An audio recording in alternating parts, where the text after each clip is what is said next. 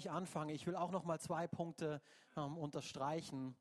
Unser Gemeindegebet, was jeden Freitag stattfindet von 6 bis 7 Uhr. Wir sind eine Gemeinde, die glaubt an das Gebet. Gebet macht einen Unterschied. Wirklich, wenn du in einem Bereich deines Lebens nicht vorankommst und es ist wie als, ah, es geht einfach nicht mehr weiter. Ah, es geht nicht weiter. Dann will ich dir die Frage stellen, hast du schon dafür gebetet? Hast du schon dafür gebetet? Und wenn nicht, dann, dann lass es uns gemeinsam tun. Komm gemeinsam ähm, hier von sechs bis sieben Uhr in der Frühe. Wir wollen zuerst beten. Wir wollen Gott suchen, ähm, seinen Herzschlag erkennen und das vor ihn bringen, was ihm wichtig ist, was er liebt. Seine Interessen für diese Stadt wollen wir vor ihn bringen und wollen wir in Anspruch nehmen. Und dann haben wir den, den nächsten Lobpreisabend, der findet am 20.07. statt. Also es wird ein gewaltiges Wochenende, 22.07. Wassertaufe, 20.07. zwei Tage vorher findet unser nächster Lobpreisabend statt, hier im Campus in, in, in Freiburg. Und wir hatten gerade ähm, vorgestern einen tollen Lobpreisabend Open Air ähm, am Campus in Lörrach. Das war packend voll, der, der, der Grüttpark dort, wo wir uns getroffen haben. Und es war so schön zu sehen, wie Leute von außerhalb, die die Musik gehört haben, die gemerkt haben, oh, da geht etwas, dazugekommen sind, Fragen gestellt haben. Und wir haben uns einfach unserem Gott hingegeben und ihn gelobt, angebetet mit allem, was wir sind und allem, was wir haben. Und so, das wollen wir hier auch in Freiburg tun. Am 20.07. Es wird nicht Open Air sein, aber wir werden trotzdem eine gewaltige Zeit haben. 19.30 Uhr geht's los. Amen. Amen. Ich lieb's, wie, wie Gott es immer tut. Und ich weiß nicht, vielleicht ähm, denkst du, oh, die, die planen und die besprechen im Detail ähm, immer alles ganz genau durch. Die Lieder, die sie hier singen, das, was Pastor L jetzt gesagt hat, die Predigt, die ich gleich bringen werde, aber ich bin immer wieder erstaunt, wie der Heilige Geist führt, ohne dass ich ähm, mit ihm gesprochen habe, ohne dass meine Frau und ich, ja, wir sollten miteinander sprechen, ich weiß, ähm, aber das haben wir in dem Atemzug nicht getan. Ich habe keinen Einfluss darauf, was Sie und Ihr Team für Lieder auswählen und an dem Sonntag singen, aber es passt zu dem, was ich auf dem Herzen habe für heute. Wir haben vorher ein Lied gesungen, Jesus, du machst alles neu. Und es ging weiter, jeden Tag bete ich dich an. Jeden Tag bete ich dich an. Und das ist ähm, eines der Dinge, die wir uns während dieser Themenserie anschauen wollen, dieses Wort Anbetung. Was, was, was heißt es, wahrhaft anzubeten? Das ist das Herz, über das wir sprechen wollen. Und gleichzeitig glauben wir, dass ein Verständnis der Bibel unmittelbar verknüpft ist. Das ist die Seele. Das Kennen von Gottes Wort hat unmittelbar damit zu tun, wie wir ihn anbeten. Es hängt miteinander zusammen, deswegen Herz und Seele, Herz und Seele. Wir können Gott niemals wirklich richtig anbeten, ohne zuerst seinen makellosen Charakter, seine bedingungslose Liebe, wie Pastor Elders vorhin erwähnt hat, so richtig verstanden zu haben, so richtig erlebt zu haben. Das ist so wichtig. Und wenn wir die Bibel richtig lesen, dann lernen wir diesen Gott kennen, dann lieben wir ihn und dann beten wir an. Und darum, darum soll es in dieser, in dieser Themenserie gehen. Anthropologen. Wenn du nicht weißt, was ein Anthropologe ist, das ist ein Wissenschaftler, der den Mensch studiert. Und die haben festgestellt, dass der Mensch eigentlich einen inneren Drang zur Anbetung hat. Also wir sprechen heute gar nicht darüber, ähm, ob wir Anbeter sind, weil das haben Wissenschaftler bereits festgestellt, sondern es geht vielmehr darum, was du anbetest oder wen du anbetest. Darüber wollen wir, wollen wir heute reden. Aber was bedeutet Anbetung überhaupt? Vor allem in christlichen Kreisen werfen wir oftmals mit Worten um uns herum, die sich sehr eloquent, sehr hochtrabend anhören. Ähm, aber haben wir wirklich Ahnung, was hinter diesem Wort steckt? Was bedeutet Anbetung? Und wenn ich dieses Mikrofon hier rumreichen würde und jedem diese Frage stellen würde, was bedeutet für dich Anbetung? Ich glaube, wir würden keinen exakten gleichen Treffer bekommen, weil jeder hat ein bisschen eine andere Vorstellung von Anbetung. Und auf der einen Seite ist es okay, aber auf der anderen Seite ist es wichtig, dass wir Gottes Herz verstehen, Gottes Wort erkennen, was er zu diesem Thema zu sagen hat. Und wir wollen heute alle auf einen gemeinsamen Nenner kommen. Wir werden später kurz darüber sprechen. Doch bevor wir das tun, ähm, will ich kurz darauf eingehen, was Anbetung denn nicht ist. Was ist Anbetung denn nicht? Weil vielleicht, ähm, wir haben alle ein unterschiedliches Verständnis, vielleicht von unserer kirchlichen Prägung, von der religiösen Prägung, die du in deiner Vergangenheit als Kind erlebt hast. Du hast ein gewisses Verständnis von Anbetung. Vielleicht kannst du gar nichts mit diesem Wort anfangen, aber wir alle haben eine gewisse Vorstellung davon. Und vielleicht denkst du, ja, mein Gottesdienstbesuch am Sonntagmorgen ist Anbetung. Was habe ich hier auf meiner Liste, dass das nicht ist? Vielleicht denkst du, Gebet, ja, das ist ja Teil von Anbetung, da steckt ja Beten drin. Aber auch das ist nicht gleich Anbetung. Vielleicht denkst du, die Predigt, ja, das, was der Pastor da vorne sagt, ja, das muss ja Anbetung sein. Das ist auch nicht. Was auch nahe liegt, die Musik, der Gesang. Wir haben vorhin tolle Lieder gesungen. Das ist auch nicht Anbetung. Manch einer spricht, oder wenn ich mit Leuten spreche und ähm, die mir Fragen stellen oder die mir sagen, ja, wie denn ihr Gottesdienstablauf, ihre Liturgie ist, ähm, dann sagen sie, ja, am Anfang haben wir eine Zeit der Anbetung und dann kommt eine Zeit der Lehre. Am Anfang beten wir Gott an und dann kommt der Pastor und er lehrt. Und ich möchte uns heute Morgen alle herausfordern, dass wir unsere Vorstellung von Anbetung erweitern.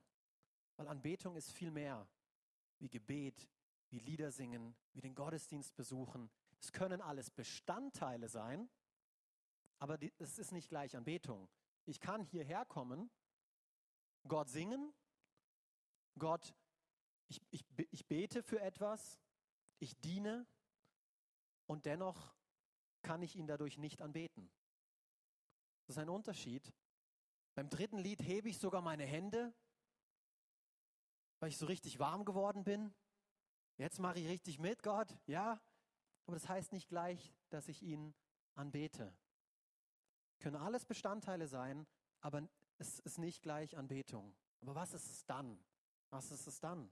Warum ist Anbetung so wichtig für mich? Und letztlich, wie bete ich Gott richtig an? Ich bin dankbar, dass du mir diese Fragen stellst, weil wir werden ähm, in ein paar Minuten auf diese Fragen eingehen. Aber bevor wir das tun, ich möchte noch eine weitere falsche Vorstellung aus der Welt räumen, was Anbetung nicht ist. Und ähm, Gott hat dich, ich habe vorhin gesagt, es ist nicht eine Frage von, bin ich ein Anbeter oder nicht? Gott hat dich als Anbeter geschaffen. Wir alle haben dieses innere Bedürfnis, etwas, jemanden anzubeten. Und wenn es nicht Gott ist, wird es irgendjemand oder irgendetwas anderes in unserem Leben sein, das wir anbeten. So, dieses Bedürfnis ist in uns Menschen drin. Aber, obwohl du als Anbeter geschaffen wurdest, hat er dich, hat er den Menschen nicht dazu geschaffen, um sein Ego aufzupäppeln. Ja, ich, ich schaffe die, damit die mich mal alle hier anbeten, damit mein Name groß gemacht wird.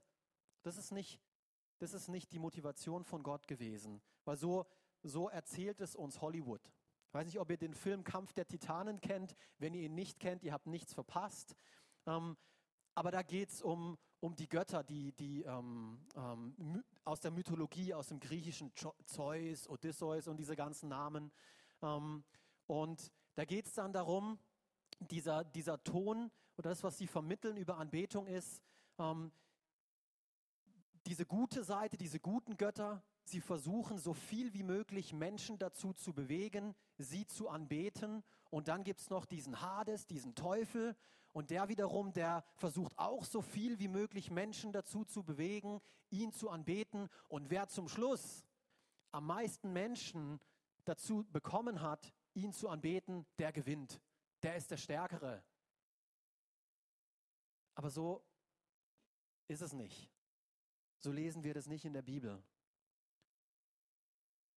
Gott ist Gott und er ist der einzige Gott, wenn wir die Bibel lesen. Er ist allmächtig, er ist heilig, er ist treu, er ist gerecht, er ist gütig, er ist gnädig, liebevoll und es ist Gott und es bleibt Gott, ob wir ihn anbeten oder nicht, unabhängig davon.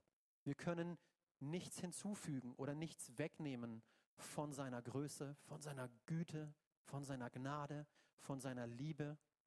Und das begeistert mich. Und wir lesen hier gemeinsam in der Bibel, in Hiob, Vers 35, lesen wir in den äh, Kapitel, Kapitel 35, Verse 6 bis 7. Was kannst du Gott anhaben, wenn du sündigst? Welchen Schaden kannst du ihm zufügen, wenn du viele Verfehlungen begehst?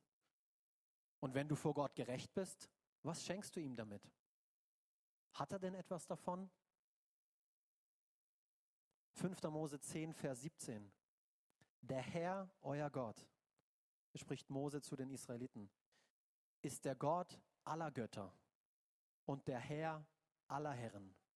Er ist der Große, mächtig und ehrfurchtgebietend, unparteiisch und unbestechlich. Und wir haben in der letzten Themenserie haben wir uns den Psalm 91 näher angeschaut. Wir haben eine Themenserie durchgemacht zum Thema geschützt, Gottes Schutz, wie wir damit rechnen können und dürfen als seine Kinder, weil wir ihn lieben. Ähm, kümmert er sich um uns, sorgt sich um uns. Und wir haben da auch von Gott als, als Höchstem gesprochen. Er ist der Höchste. Er ist allmächtig. Da gibt es nichts, was über ihm ist. So auch das wieder ein, ein, ein Beleg dafür, dass, wir können nichts hinzufügen. Er ist bereits der Höchste. Er ist allmächtig. So, du kannst nichts hinzufügen oder nichts nehmen von diesem Gott, wie es dir Hollywood versucht zu vermitteln. Er ist und bleibt Gott, ob du ihn anbetest oder ob du das nicht tust. Gott braucht unsere Anbetung nicht.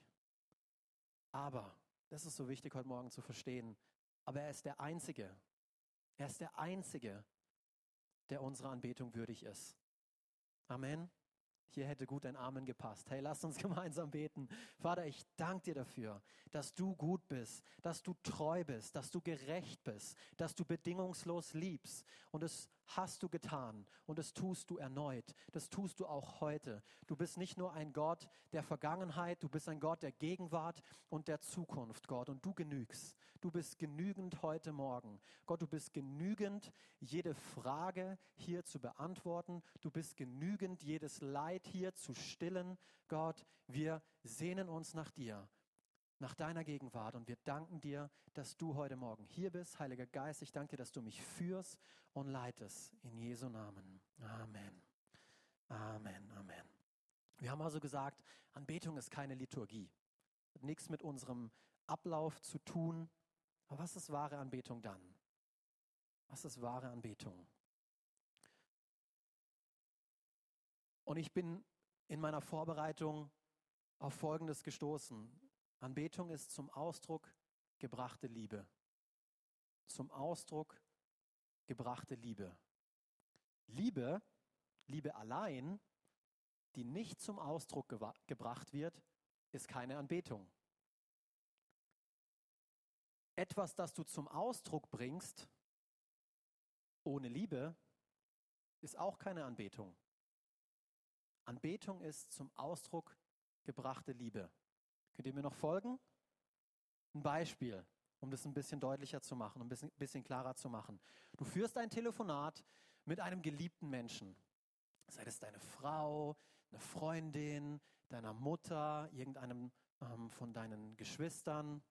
Und ihr redet und redet und redet, habt ein, habt ein tolles Telefonat. Und am Ende des Telefonates ähm, beendet ihr ähm, das Telefonat mit Ich liebe dich oder hab dich lieb. Und jetzt stell dir vor, dein Gegenüber legt einfach auf. Düt, düt, düt, düt, düt, ist die Antwort von ihm. Ist nicht das, was du erwartest, oder? Wenn du ihr gerade deine Liebe bekennst, hey, ich liebe dich. Schatz, ich liebe dich. Düt, düt, düt, düt, düt, düt, düt. Hm, okay, was hat das jetzt zu bedeuten? Du erwartest, auch wenn du dir der Liebe sicher bist. Ich bin mir meiner ich bin mir der Liebe meiner Frau sicher. Und doch, wenn ich mit ihr telefoniert hätte und das Telefonat so beendet hätte und ich auch weiß, dass sie das mitgekriegt hat und nicht einfach nur schnell aufgelegt hat, wenn sie mich gehört hat, dass ich ihr sage, hey, ich liebe dich, dann erwarte ich von ihr auch, dass sie das erwidert, oder? Das ist zum Ausdruck gebrachte Liebe. Das ist meine Erwartung. Auch wenn ich mir der Liebe meiner Frau bewusst bin. Anbetung hat also etwas mit Liebe zu tun. Also wir wollen diesen Punkt als allererstes anschauen. Anbetung ist Liebe. Anbetung ist Liebe. Und wir haben hier einen, ähm, einen Leitvers für diese Themenserie, der, der, dieses, ähm, der diesen Punkt und, und, und diese ganze Themenserie auch unterstreicht, haben wir aus dem fünften Mose gewählt. Fünfter Mose, Kapitel 6, Verse 4 bis 5. Und wir wollen das hier gemeinsam lesen. Weil hier spricht Mose auch wieder zu den Israeliten und er sagt, hört ihr Israeliten, der Herr unser Gott ist der einzige Herr. Ihr sollt den Herrn, euren Gott, von ganzem Herzen, von ganzer Seele und mit eurer ganzen Kraft, was? Lieben. Lieben. Und höchstwahrscheinlich bist du heute hier und bezeichnest dich nicht unbedingt als Israelit. Mose hat hier zu den Israeliten gesprochen, aber Jesus greift dieses höchste aller Gebote auch im Neuen Testament auf und spricht darüber. In Matthäus 22, Verse 36 bis 38 er kriegt diese Frage gestellt von, von ähm, einem Schriftgelehrten, der ihn eigentlich ähm, versuchen will, der will, dass er eine falsche Antwort gibt, damit Jesus gesteinigt werden kann. So stellt er ihm diese Fragen aller Fragen. Hey, was ist das wichtigste Gebot? Meister, welches ist das wichtigste Gebot im Gesetz von Mose? Hier Vers 36. Jesus antwortete, du sollst den Herrn, deinen Gott lieben, von ganzem Herzen, mit ganzer Seele und mit all deinen Gedanken. Er zitiert hier, was diese Verse, die wir da vorgelesen haben aus 5. Mose ähm, Kapitel 6 und sagt hier im Vers 38, das ist das erste und wichtigste Gebot. Das erste und wichtigste Gebot. Und ich bitte euch hier, mir gut zuzuhören bei der nächsten Aussage, weil Gott erwartet von uns, er gebietet uns sogar, ihn zu lieben. Er erwartet es von uns, er gebietet es uns hier sogar, ihn zu lieben. Aber wie kann er das tun? Ich habe es doch gewusst, dieser Gott der Gebote, der ich soll und ich darf nicht und ich muss. Wie kann jemand das von mir erwarten, dass ich ihn liebe? Mir gebieten. Wie dreist. Er kann das und er tut es, weil er uns die Fähigkeit dazu gab, ihn zu lieben. Er hat uns befähigt, er hat uns ein völlig neues Herz gegeben. Dir und mir, wenn du an ihn glaubst, hat er dir ein neues Herz gegeben. 5. Mose Kapitel 30, Vers 6. Der Herr, euer Gott, wird euch und eure Kinder, das ist eine tolle Verheißung, wenn ihr, wenn ihr Kinder habt, wenn ihr Familie habt, die ihr euch notieren könnt, die ihr euch an den Spiegel kleben könnt, die ihr in Anspruch nehmen könnt. Der Herr, euer Gott, wird euch und eure Kinder im Herzen verändern. Er wird euch fähig machen, ihn aufrichtig und mit ganzer Hingabe zu lieben. So er gibt dir die Fähigkeit dazu, das auch wirklich zu tun. Sonst würde er das nicht von dir erwarten.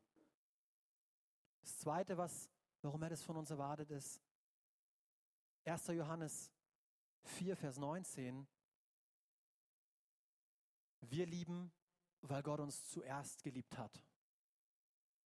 Er erwartet es von uns, weil er uns zuerst geliebt hat. Könnt ihr euch noch an das Beispiel mit dem Telefonat erinnern?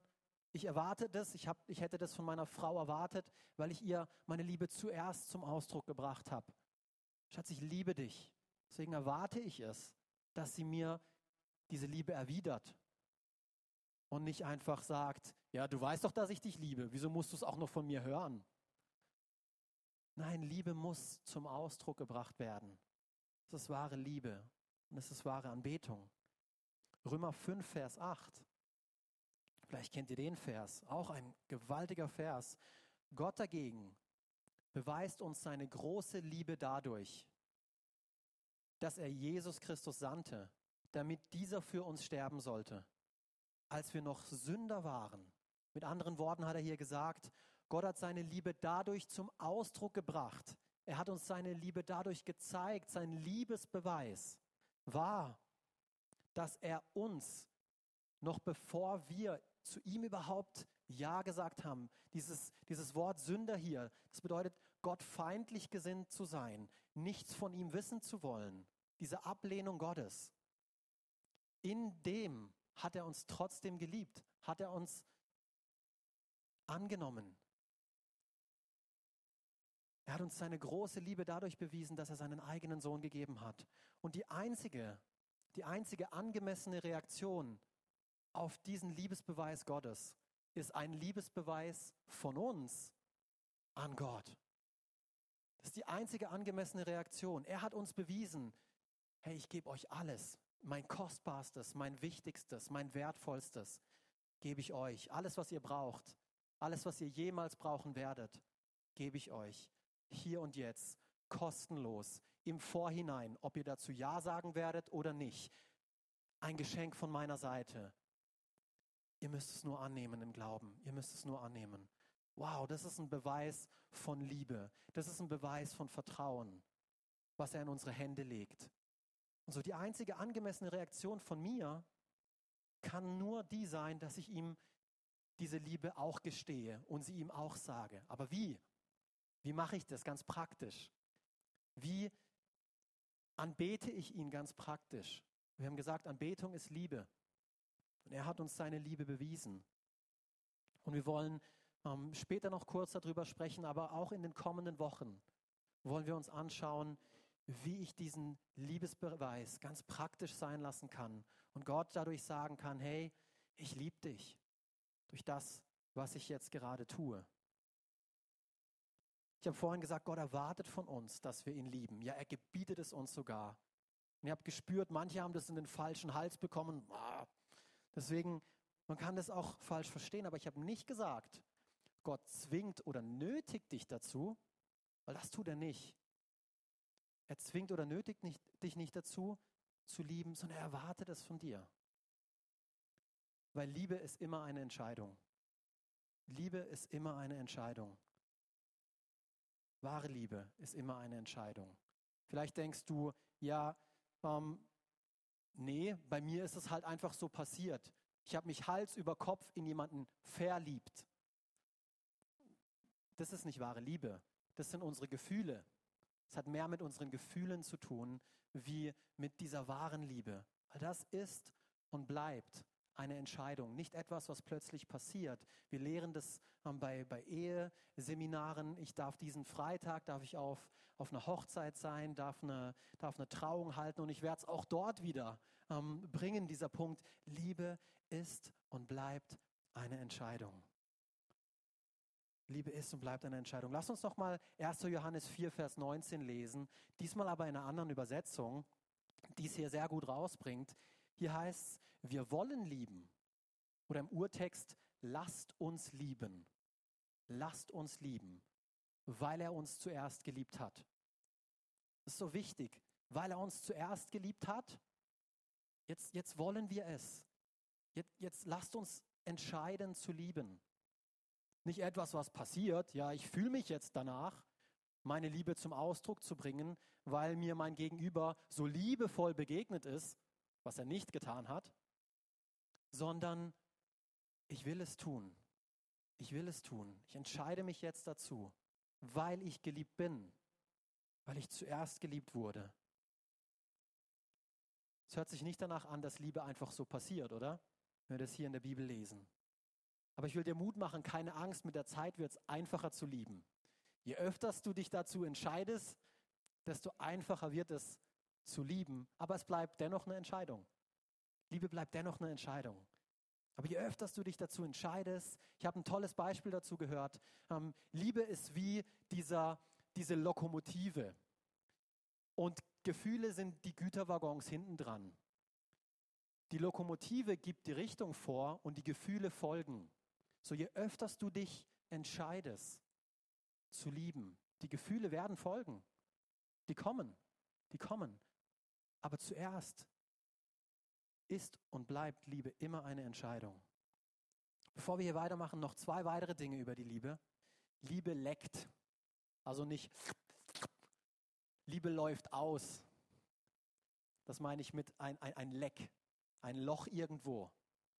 Beispiel in der Ehe am Altar stehen sich die, die, die Ehepartner gegenüber. Wie in guten, so auch in schlechten Tagen. Ja. Und dann kommen die schlechten Tage Und dann fängt dieser Liebestank, der am, am, am Traualtar noch voll war, fängt plötzlich an zu lecken. Er tropft plötzlich. Er tropft. Doch wehe, die schlechten Tage kommen. Liebe ist eine Entscheidung. Zweitens, Liebe wächst. Wie kann Liebe lecken und gleichzeitig wachsen? Beispiel vom Elternsein. Du kannst dir gar nicht vorstellen, wie sehr du dieses kleine, gottgegebene Päckchen lieben kannst, bis du es in deinen Händen hältst. Du kannst dir gar nicht vorstellen, wenn du noch nicht in den Genuss gekommen bist, kannst dir nicht vorstellen, wie du sowas lieben kannst. Kannst du dir nicht vorstellen. Acht Monate bin ich jetzt schon Papa, aber was ich noch viel gewaltiger finde, ist, ich liebe sie heute mehr wie damals. Diese Liebe wächst. Ich habe damals schon gedacht, wow, wie krass. Das ist jetzt mein Baby. Da, dafür habe ich Verantwortung. Das kann ich jetzt nicht abgeben, ähm, es auf Koffein setzen und dann schnell jemand anderem geben, dass er sich darum kümmert und den Schlamassel aufräumt. Nein, irgendwann werde ich vor Gott stehen und ähm, darf ihm Rechenschaft ablegen, ob ich alles gegeben habe, mein Kind so zu erziehen und ähm, ihm Gottes Liebe weiterzugeben, so wie er es ähm, an mich weitergegeben hat. Kann ich nicht sagen, ja, meine Frau, die hat sich nicht so gut drum gekümmert. Er wird mir die Frage stellen als Oberhaupt der Familie. Und so so interessant zu sehen, wie ich sie heute umso mehr liebe. Und es wird mehr und es wird mehr und es wird mehr. Aber was ich mit acht Monaten als Papa auch sagen kann, ich mag so langsam auch nicht mehr alles, was sie tut. Ich liebe sie zwar, aber jetzt fängt dieses kleine Würmchen an mit Krabbeln und Dinge zu tun, die sie eigentlich gar nicht soll. Sie weiß genau, sie darf nicht an die Vorhänge. Sie krabbelt hin oder robbt noch so hin und dann schaut sie zurück, schaut zu Papa. Papa sagt, nein, Noah. Und sie geht weiter, weiter, geht hin, schaut wieder zurück, was Papa macht. Nein, Noah. Sie macht weiter. Sie weiß, sie darf es nicht. Sie hält diesen Blickkontakt. Guckt er zu? Guckt er zu? Noch ein bisschen näher. Das, das, mag ich nicht. Ich mag nicht, dass sie rebelliert. Ich mag nicht, dass sie nicht auf mich hört. Ich mag nicht, dass sie bockig ist und ihren eigenen Willen versucht durchzusetzen. Das mag ich nicht. Aber ich liebe sie trotzdem. Ich liebe sie trotzdem. Liebe ist eine Entscheidung. Anbetung ist Liebe, wir haben darüber gesprochen. Wir wollen hier über diesen zweiten Punkt sprechen, was Anbetung ist. Anbetung ist nicht nur Liebe, wir haben gesagt, Anbetung ist zum Ausdruck gebrachte Liebe. Also dieser zweite Punkt hier, Anbetung wird zum Ausdruck gebracht. Anbetung wird zum Ausdruck gebracht. 1. Mose 22, Vers 5, erst, nee, Verse, Verse 1, 2 und 5 wollen wir, wollen wir gemeinsam lesen, dass ihr den Kontext hier auch mitbekommt. Ähm, ihr kennt vielleicht diese Geschichte von, von Abraham, der ähm, jahrelang ohne Kinder gelebt hat. Seine Frau, die, die, die Sarai, ähm, sie konnte keine Kinder bekommen. Wir lesen davon in der Bibel. Ähm, und Gott hat sich diesen Abraham aber erwählt, hat, ist ihm eines Tages begegnet und hat gesagt, Abraham, mit dir habe ich was vor. Was Gewaltiges. Etwas, das so groß ist, du kannst es dir nicht vorstellen. Du kannst es nicht fassen. Ja, was Gott? Ich will, dass du Vater vieler Völker wirst, dass du ein Segen wirst für diese ganze Welt. Und Abraham denkt, äh, ich bin schon über 70 und äh, meine Frau auch und Gott, mh, hm, wie soll denn das bitte noch klappen? Wie soll denn das bitte noch klappen? Aber Gott verspricht ihm das und Gott malt ihm dann ein Bild auf und er sagt, komm, komm raus aus deinem Zelt. Begegnet ihm nochmal und sagt, komm raus aus deinem Zelt. Schau mal, schau mal in den Himmel. Es war Nacht. Siehst du die Sterne? So zahlreich werden deine Nachkommen sein. So zahlreich will ich sie machen. Und Abraham, was? Was? Das versprichst du mir? Und ich will, kann jetzt hier nicht im, im, im Detail auf diese ganze Geschichte eingehen. Ähm, auf jeden Fall, Gott erfüllt sein Versprechen über 20 Jahre später, muss man noch dazu sagen, Abraham bzw. Sarah wird schwanger, bekommt einen Sohn, obwohl sie vorher keine Kinder bekommen konnte, bekommt einen Sohn und jetzt beginnt diese Geschichte hier im 1. Mose 22. Einige Zeit später stellte Gott Abraham auf die Probe. Abraham, rief Gott. Seine Antwort war, hier bin ich. Hier bin ich. Das ist eine gute Antwort, wenn Gott dich ruft. Die beste Antwort. Hier bin ich, Gott, sagte Abraham. Vers 2. Nimm deinen einzigen Sohn Isaak, den du so lieb hast, und geh mit ihm ins Land Moria. Dort werde ich dir einen Berg zeigen, auf dem du Isaak als Brandopfer für mich opfern sollst. Gott, das, das, kann nicht deine Stimme gewesen sein. Geh hinter mich, Satan. Das war, das war nicht Gott, der da gesprochen hat. Jetzt warte ich über 20 Jahre auf das mir Verheißene und dann bekomme ich es und dann soll ich ihn opfern? Das passt nicht zu meinem Gott. Aber ich finde es bemerkenswert, Abrahams Reaktion zu sehen, weil im Vers danach lesen wir, er stand früh am Morgen auf. Früh am Morgen. Er hat keine ellenlose, wir lesen zumindest nicht davon, ellenlose Debatte darüber gehalten, warum er das jetzt tun sollte oder nicht. Er wusste, Gott war es, der zu ihm gesprochen hat. Und deshalb tat er es. Am nächsten Morgen stand er früh auf, ging mit seinem Sohn. Und da waren sie da eine dreitagige, einen dreitägigen Marsch waren sie unterwegs. Und er hat ähm, gesagt, ja, wir wollen, an, wir wollen zu einem Berg gehen, wir wollen da Gott anbeten. Und damals war es Brauch, ähm, dass du da ähm, Feuerholz mitbringst und ein Opfer, was du Gott weißt, was du ihm bringst, wodurch du ihn anbetest. Und ähm, Abraham hatte aber keine Ziege, er hatte kein Lamm, er hatte nichts dabei, was er jetzt Gott opfern könnte. Das hat sein Sohn wahrscheinlich, wenn er es nicht nach dem ersten oder nach dem zweiten Tag gecheckt hat, irgendwann hat er es gecheckt und hat seinem Vater die Frage gestellt, ja Papa, ähm, wo ist das Opfer? Und Abraham hat hier auch glaubenserfüllt ähm, geantwortet und hat gesagt, Gott wird schon dafür sorgen. Gott wird dafür sorgen. Mach, mach dir keine Sorgen, mein Sohn. Und hier sagt er jetzt zu seinen Knechten in Vers 5, Darauf will ich nämlich hinaus. Wartet hier mit dem Esel auf uns, wies er seine beiden Diener an. Der Junge und ich werden noch ein Stück weiter gehen. Dort oben werden wir Gott anbeten und dann zu euch zurückkommen. Er war sich gewiss, dass sie auf den Berg gehen und aber auch beide wieder zurückkommen werden. Es war sein Glaube. Er wusste, keine Ahnung, wie er es machen wird. Und wenn er ihn von den Toten wieder auferstehen lassen wird, das ist mein verheißener Sohn. Gott hat mir versprochen, er wird mir Nachkommen geben, so viel ich Sterne am Himmel sehe. Ich finde es interessant, ich habe auch hier wieder andere Übersetzungen gelesen, wie es die gute Nachricht Bibel zum Ausdruck bringt, weil die benutzt dieses Wort anbeten nicht, die hat ein anderes Wort hier eingesetzt. Da sagte er zu den Knechten, also lasst uns nochmal lesen, bleibt hier mit dem Esel. Ich gehe mit dem Jungen dort hinauf, um mich vor Gott niederzuwerfen. Dann kommen wir wieder zurück. Psalm 95, Verse 1 bis 2. Kommt, lasst uns dem Herrn zujubeln, ihm laut unsere Freude zeigen, dem Fels, bei dem wir Rettung finden. Lasst uns voll Dank vor ihn treten, mit Liedern ihm unsere Freude zeigen. Und hier Vers 6, kommt, wir wollen ihn anbeten und uns vor ihm niederwerfen. Wir wollen niederknien vor dem Herrn, der uns geschaffen hat.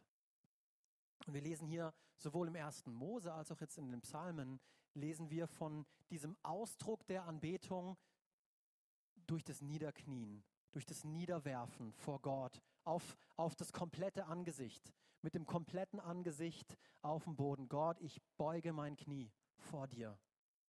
Dadurch bete ich dich an. Ich bekenne, du bist Gott und sonst keiner. Dieses Niederknien. Aber ist es die einzige Art und Weise, wie die Bibel Anbetung versteht oder wie man Anbetung zum Ausdruck bringt? Natürlich nicht. Natürlich nicht. Wir haben vorhin davon gesprochen, dass Gebet, Lobpreis, die Lehre, das können alles Bestandteile sein.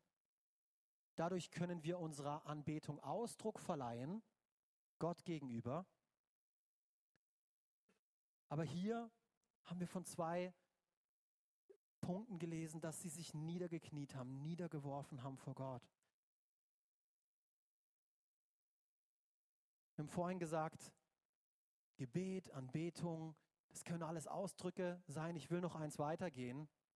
Ich möchte mit folgender Aussage heute enden. Alles, was du tust, alles, was du tust und worüber Gott sich freuen kann, ist wichtig, dieses beides. Nicht nur alles, was du tust, Gott muss sich darüber freuen können, ist eine Form von Anbetung. Alles, was du tust und worüber Gott sich freuen kann, ist eine Form von Anbetung. Kolosser 3, Vers 23. Alles, was ihr tut, tut von Herzen. Tut von Herzen. Als etwas, das ihr für den Herrn tut, nicht für Menschen. Alles. So alles, was du tust, kann Anbetung sein. Es ist nicht nur das Gebet, es ist nicht nur der Lobpreis, es ist nicht nur der Gottesdienst. Es können Teile davon sein, so kannst du Anbetung zum Ausdruck bringen. Aber ich habe ähm, das Buch Leben mit Vision, vielleicht kennt ihr das, ähm, habe ich vor einer Weile gemeinsam mit einer Connect-Gruppe durchgenommen. Und da spricht er auch über dieses Thema ähm, und fordert uns heraus, ähm, im Alltag einmal darüber nachzudenken, ähm, wie du denn jetzt ähm, Gott anbeten kannst. Und da in die Zeit ist gerade meine kleine Tochter geboren und ich war ja beim Windeln wechseln. Ich kann durchs Windeln wechseln meinen Gott anbeten. Ja, es geht. Ich kann ihm dadurch Ehre bringen. Ich kann ihm dadurch meine Liebe zeigen, weil ich es für ihn tue. Ich wechsle Windeln für den Herrn. tu es auch für mich, weil ansonsten. Buh. Und meine Tochter fängt an zu weinen und zu schreien. Aber in allererster Linie tue ich es für den Herrn. Ich putze für den Herrn. Und dadurch anbete ich ihn. Ich diene hier in der Gemeinde für den Herrn, nicht für Menschen, für den Herrn. Ich bete. Warum? Weil ich es muss, weil ich soll? Nein, weil ich es will, für den Herrn. Dadurch bringe ich meine Liebe zum Ausdruck. Ah, ich liebe es. Alles, alles, was du tust, kann Anbetung sein. Alles, was du tust, ist es nicht toll? Aber es muss in Liebe geschehen. Muss in Liebe geschehen. Und wisst ihr, was eine Sache ist, die Gott, die Gott ganz besonders freut? Jesus spricht davon in einem Gleichnis im, im, im Lukas Kapitel 15. Er spricht hier davon, Lukas Kapitel 15, Verse 4 bis 7. Angenommen, einer von euch hat 100 Schafe und eins davon geht ihm verloren. Lässt er da nicht die 99 in der Steppe zurück und geht dem Verlorenen nach, bis er es findet? Vers 5. Und wenn er es gefunden hat, nimmt er es voller Freude auf seinen Schultern. Ich liebe dieses Bild. Voller Freude. Vers 6. Und er trägt es nach Hause. Dann ruft er seine Freunde und Nachbarn zusammen und sagt zu ihnen, freut euch mit mir. Freut euch mit mir. Seht ihr Gott in dieser Geschichte? Wie er sich freut, wie er jubelt, wie er jauchzt über dieses eine verlorene Schaf. Ich habe das Schaf wiedergefunden, das mir verloren gegangen war. Vers 7, ich sage euch, spricht Jesus zu seinen Jüngern, genauso wird im Himmel mehr Freude sein über einen einzigen Sünder. Hier bringt er jetzt die Erklärung, was dieses Schaf denn zu bedeuten hat, dieses verlorene Schaf, der umkehrt als über 99 Gerechte, Gerechte die es nicht nötig haben, umzukehren. Oh, ich liebe das. Und kann es sein, ich möchte mit dieser Frage hier enden, kann es sein, dass du dieses verlorene Schaf heute bist? Kann es sein, dass dich deine Sünde von diesem Gott trennt, aber dass du heute hierher gekommen bist, weil Gott dich zu sich nach Hause holen will, in seine Familie? Kann es sein? Und wenn dem so ist und du dich von Gott entfernt hast, du dieses verloren gegangene Schaf bist, du hast bisher versucht, dein Leben ohne Gott zu leben. Das bedeutet es, Sünder zu sein. Ein Leben auf eigene Faust zu leben, ohne Gott, in Rebellion gegen ihn. Ich schaffe das schon, ihr braucht dich nicht. Doch, wir brauchen ihn. Wir brauchen diese Liebe. Doch du hast heute zum ersten Mal diese Liebe erfahren oder du möchtest sie jetzt in diesem Moment erleben, erfahren. Dann will ich dir hier und jetzt die Gelegenheit geben, das zu tun. Wie, wie, wie, wie, machst du das? Wie empfängst du diese Liebe? Wie erfährst du diese Liebe ganz praktisch? Du kannst sie durch ein einfaches Gebet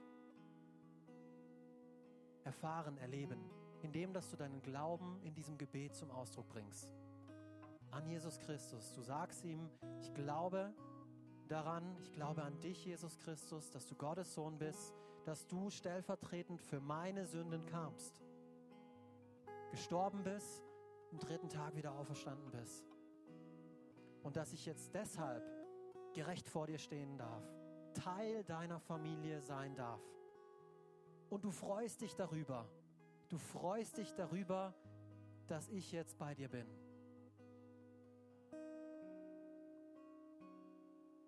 So einfach kann dieses Gebet sein.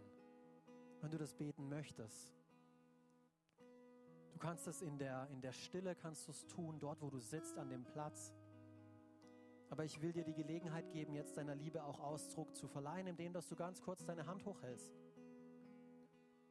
Keiner schaut, schaut hier rum, Gemeinde, lasst uns die Augen schließen, seit dem Gebet. Aber wenn du diesen Gott kennenlernen möchtest, von dem wir heute gesprochen haben, der dich bedingungslos liebt, wenn du noch nie diese Entscheidung getroffen hast, dann möchte ich dir jetzt diese Gelegenheit geben, dieses Gebet zu beten, dort wo du sitzt. Wenn du das tun möchtest, heb ganz kurz deine Hand hoch, nur dass ich sie sehe. Es muss, kein anderer muss sie sehen. Weiß ich, dass du gemeint bist und dann will ich dich hier unterstützen. Wir wollen dich als Gemeinde unterstützen. Ich rufe dich nicht nach hier vorne. Du schließt dich auch nicht dieser Gemeinde an. Es hat etwas mit dir und Gott zu tun.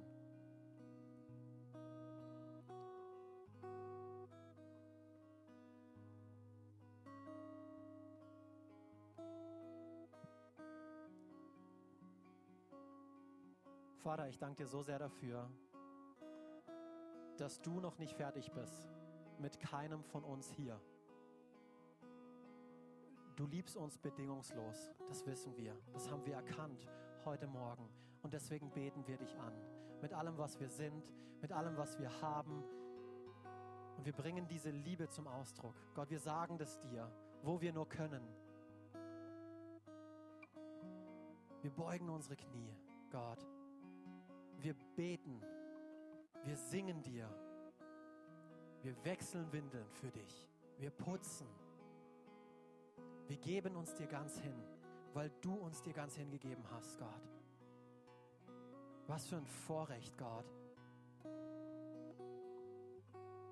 Gott, aber du liebst uns zu sehr, um uns so zu lassen, wie wir sind, Gott.